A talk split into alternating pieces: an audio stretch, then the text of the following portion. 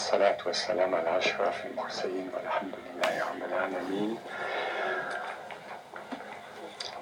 Alors, le, l'argumentaire qu'on vous a lu, d'abord il y a un verset coranique qui est mal traduit. Vous voyez, on commence. Voilà. ومن كل شيء خلقنا زوجين لعلكم تذكرون. Hein. À partir de toutes choses, nous avons créé des pères, des couples. Peut-être que vous méditerez hein, et que vous souviendrez. Pardon, Coran 51-49. Hein, Tazakkarun, c'est méditer, mais c'est aussi se souvenir de quoi De notre source d'unicité primordiale. Hein, avant que nous soyons incarnés en homme, en femme, en, les pays du Nord, pays du Sud, tout ce qu'on veut, toutes les dualités hein, qui, qui, nous font souffrir souvent au niveau euh, euh, personnel et, puis au niveau collectif, eh bien, nous étions dans, dans ce monde divin en état d'indifférenciation avec le divin.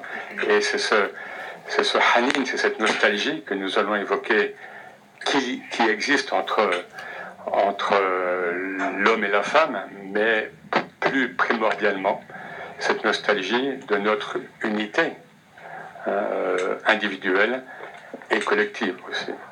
Donc je, présente un petit peu le, déroulé et puis Inès va parler, puis je parlerai après. Mais il se peut qu'on, que nous interférions l'un et l'autre. On verra un petit peu hein, comment, il déroule les choses. Euh, pour ma part, évidemment, j'ai été euh, euh, inspiré grandement par le Cher al-Akbar, par Ibn Arabi, comment ne pas l'être sur cette question, où il est d'une modernité, mais au sens euh, moderne, c'est-à-dire d'aujourd'hui. Il hein, ne faut pas tradition, modernité, il ne faut pas euh, chercher plus d'idéologie que cela, euh, Ibn Arabi, pour aujourd'hui et pour demain. Donc, de cette métaphysique du sexe, donc parleront, c'est-à-dire que la relation entre le, le, masculin et le féminin dans l'humain, dans le règne humain, s'insère, euh, est enchâssé dans, dans un déploiement euh, dont on n'a pas conscience la plupart du temps, dans un déploiement d'union cosmique.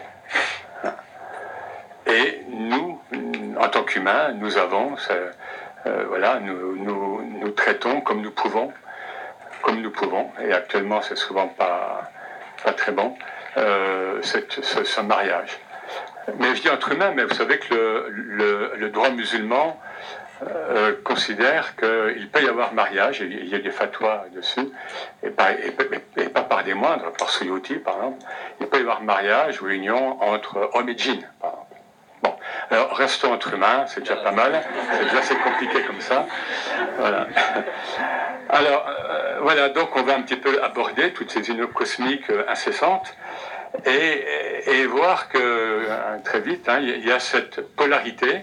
Dès que l'on quitte euh, l'essence divine, Vat et l'Elahiya, tiens, en arabe comme en français, c'est deux genres féminins. Bon.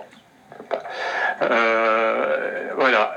Donc, dès que l'on quitte cette essence divine, eh bien, on nous sommes dans une miroir. Consenti ou pas, conscient ou pas. Hein. Donc, on, verra qu'il y, a toujours ce, ce mankuh, hein, celui qui fertilise, celui euh, qui acte dans l'union, celui qui est acté, et avec des retournements que, auxquels on ne s'attend parfois pas. Euh, et donc il y a notamment dans, dans l'alternance ou dans l'interpénétration du jour et de la nuit, mais le Coran commence par la nuit, la nuit qui pénètre le jour, et ça nous fait penser qu'en islam, euh, la journée commence la veille au soir, hein. bon, entre autres euh, allusions. Donc il y a, ces, on, va le voir, ces alternances entre pénétrant, pénétré, au sens le plus métaphysique comme dans tous les sens. Vous savez qu'en islam, euh, le béaba de l'islam, pour moi, mais c'est, en même temps, c'est, génial, il n'y a pas de scission, il n'y a aucune, aucune rupture entre les niveaux de l'être. Mais ça, c'est pas de la philosophie, vous voyez ce que je veux dire Tant qu'on n'a pas vécu ce qui est le plus métaphysique et aussi ce qui est le plus physique, à mon avis, on, ne comprend pas l'islam. Et je me mets dedans, évidemment. Hein Lorsque le prophète nous dit, euh, euh, lorsqu'un compagnon nous dit, le prophète nous a tout appris, jusqu'à comment aller aux toilettes, c'est pas, c'est pas vulgaire. Hein. Lorsque le prophète recevait la révélation dans les bras de, donc de Saïda Aïcha, c'est pas vulgaire. Tanzil et l'inzal. Deux mots de racine, descente. Voilà, donc on va aborder ça. Et puis bien sûr, l'androgynie primordiale. C'est-à-dire que avant d'être incarné euh, et sexué, homme ou femme, eh bien, euh, nous sommes dans cette, dans cette primordialité adamique. Et euh, on verra donc les conséquences que l'on peut en tirer, bien sûr, dans ce processus d'incarnation. Moi, je pose la question personnellement, je crois que ne, le fera pas par rapport à, ce hadith ou ce hadith où il nous est dit, où, il ne serait dit, il nous serait dit que euh, Ève est tirée de la côte d'Adam.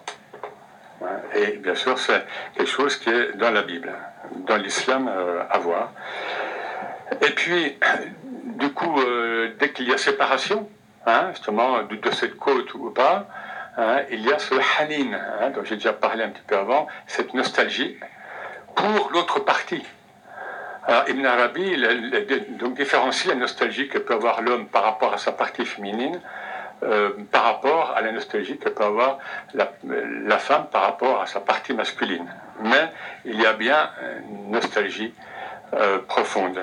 Et tant qu'on ne comprend pas euh, d'où vient cette nostalgie, eh bien, on, comme on dit, on galère. Quoi.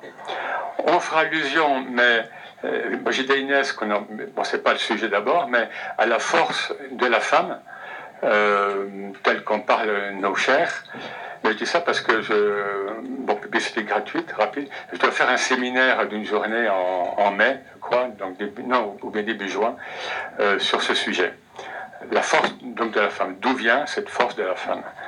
Euh, En se basant bien sûr sur des versets coraniques, choses qui ont été traitées notamment par Ibn Arabi et par l'Imam Abdelkader, entre autres. Voilà, donc l'homme et la femme en miroir. Ah, si on reconnaît euh, son miroir dans l'autre, est-ce que ce n'est pas à partir de là qu'il y a l'insan et le kamil, hein, l'être humain accompli? Insan, hein, c'est l'être humain. La, langue française n'a pas ce, on dit souvent les hommes. Alors il y a les humains, mais l'usage souvent on met les hommes en tant que genre humain. En arabe non, on a l'insan, l'être humain, et puis on a rajul, mar'a, On a des termes pour la sexualisation. Voilà, et puis on, abordera bien sûr, c'est le, but, il ne faut jamais perdre le but, hein, la, niya au départ et le cost, le but final. Euh, qu'est-ce que ça nous dit tout ça de manière concrète hein, euh, Qu'est-ce qu'on peut vivre dans la voie soufie sur ce plan-là? Et puis, moi je tenais donc à, aussi à ce qu'on aborde évidemment, qu'est-ce que ça implique par rapport même à l'histoire de notre civilisation humaine.